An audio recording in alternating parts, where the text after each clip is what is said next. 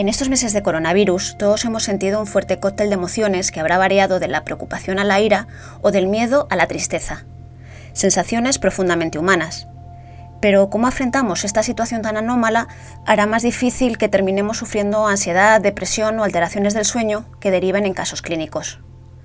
El catedrático de Psicología de la UNED, Miguel Ángel Vallejo, está llevando a cabo desde principios del mes de abril un test que supone una foto fija de cómo están reaccionando nuestras cabezas ante tanta incertidumbre. Según sus datos, la incidencia de los trastornos de ansiedad generalizada está en torno al 33%. Estamos hablando de un problema severo de ansiedad. En cuanto a depresión, estamos en un 20%. Veremos qué es lo que va sucediendo conforme el tiempo vaya pasando. El tiempo, naturalmente, al disminuir el confinamiento, pues habrá ciertos aspectos que, mejorarán. Eh, pero tenemos la, no solamente presente la amenaza de la, del miedo a, la salud, eh, tengan en cuenta que los de los datos que tenemos, el miedo a la, la amenaza para la salud es eh, un poquito más alta que la amenaza para las cuestiones económicas, pero, pero las amenazas a, los aspectos, cómo las personas se sienten amenazados en su, en su economía, en sus proyectos personales, es casi, eh, casi igual que la, la, amenaza que perciben por la salud, ¿verdad?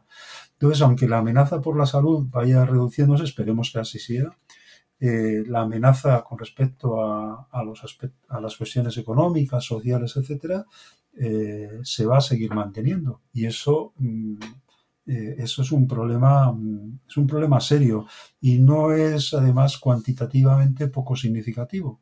Charlamos con el profesor Vallejo sobre este proyecto de investigación sobre el impacto psicosocial de la COVID-19 en el episodio número 16 del podcast Nos quedamos en casa del diario El Mundo. El encargado del montaje es mi compañero Daniel Icedín. Yo soy Virginia Hernández. La idea es, eh, primero, conocer, porque no hay datos eh, publicados, fiables, hay opiniones, pero no sabemos eh, en términos de, diríamos, de, trastornos psicológicos, concretamente de problemas de ansiedad y problemas de depresión, cuál es la incidencia que, está teniendo el problema. Entonces, el cuantificarlo ya es un aspecto mm, importante que, añadimos porque no, no, no, hay nada eh, definido o no hay, no hay datos publicados al respecto.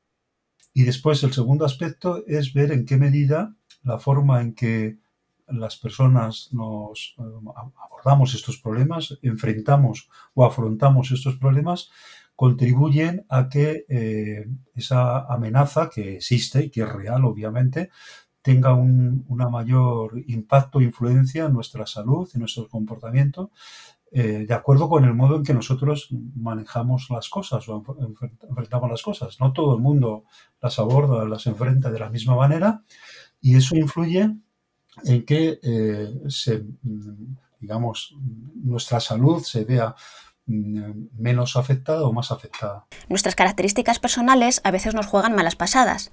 Los pensamientos negativos también. Las personas que puntúan más alto en ansiedad, depresión o trastornos de sueño son aquellas que, eh, por ejemplo, eh, Mm, pues eh, tiene una forma de afrontar los problemas negando la realidad ¿eh? o con un, con un, falso optimismo positivo, o sea, no queriendo ver, no queriendo ver el problema. O son personas que eh, una forma de resolver el problema es aislarse socialmente, son más inflexibles. Son personas que se centran más en el malestar que sienten y no en la forma de Mm, de, hacer las cosas con independencia de que uno se encuentre mal. Intentar abordar las, situaciones, los problemas, el, día a día, continuar haciendo las cosas de, eh, mm, de acuerdo con tus, con tus objetivos, con, tus, con, las cosas que tú veas, tratando de, abordar los problemas. Eh, no, no de, centrarme en lo que yo siento y no de, centrarme en mi malestar, pues eso contribuye a que, eh, el, problema se pueda resolver. una, vamos a, contribuye a que el impacto del, problema sea menor y, por tanto, mis capacidades para, para, manejarme en, un contexto difícil, pues mejoran, porque estoy en mejores condiciones para...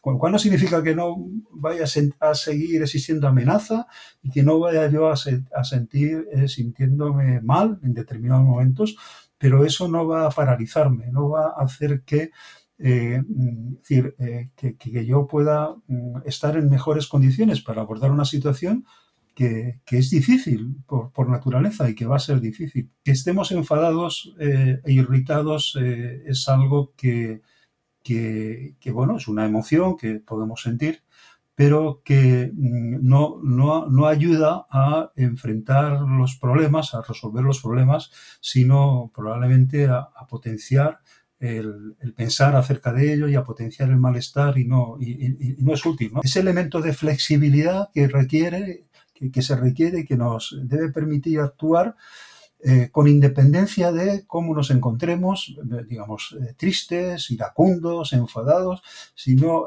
sino pensando más bien en qué es lo que tenemos que hacer para qué es lo mejor que podemos hacer para ir resolviendo los problemas. Más que centrarnos en los pensamientos, más que centrarnos en nosotros mismos y darle vueltas a los pensamientos, que es algo que, bueno, que, que, es fácil de hacer, ¿no? Darle vueltas a la cabeza.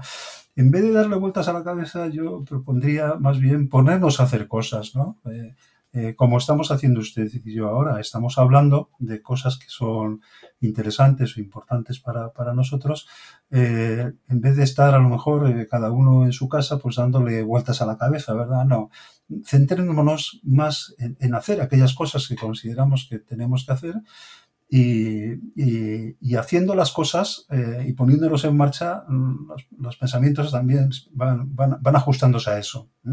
Eh, trabajemos más hacia, hacia afuera que, hacia adentro. La investigación de la UNED sigue en marcha y, como nos comentaba el profesor Vallejo, los resultados pueden ayudar a detectar y anticipar la demanda de atención psicológica que va a haber después de que volvamos a la normalidad. Una de las cosas que, que llama más la atención eh, es que mm, el, problema pasará, y Dios quiera que pronto y bien, pero los problemas relacionados con, la pandemia, con la, con cantidad de personas que desgraciadamente han, fallecido y, las personas próximas, etcétera, etcétera, todo, todo eso que está alrededor, eh, desgraciadamente va a mantenerse, parece ser que durante más tiempo del que desearíamos. Y algunas personas eh, son especialmente, van a ser especialmente lábiles eh, van a estar especialmente desprotegidas.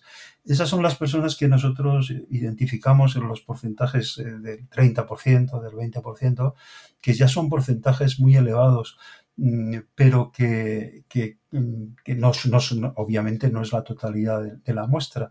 Eh, tenemos que mm, ayudar a estas personas, a las personas más vulnerables, y la forma de ayudarles no es en este momento y no es dándole un tratamiento farmacológico o viendo cómo, eh, o sea, utilizando determinadas sustancias para, sino eh, haciéndoles que eh, afronten la situación de una manera con aquellas estrategias que han demostrado, se han demostrado y que se demuestran en este estudio que son más eficaces para, para manejar esa situación. Si nosotros enseñamos a esas personas a que cambien de esas estrategias menos eficaces a otras más eficaces, pues eh, reduciremos eh, su labilidad, reduciremos el riesgo de que puedan encontrarse con problemas más graves. Y esa es una tarea que en este momento mm, podemos abordar y que estamos en condiciones de poder abordar.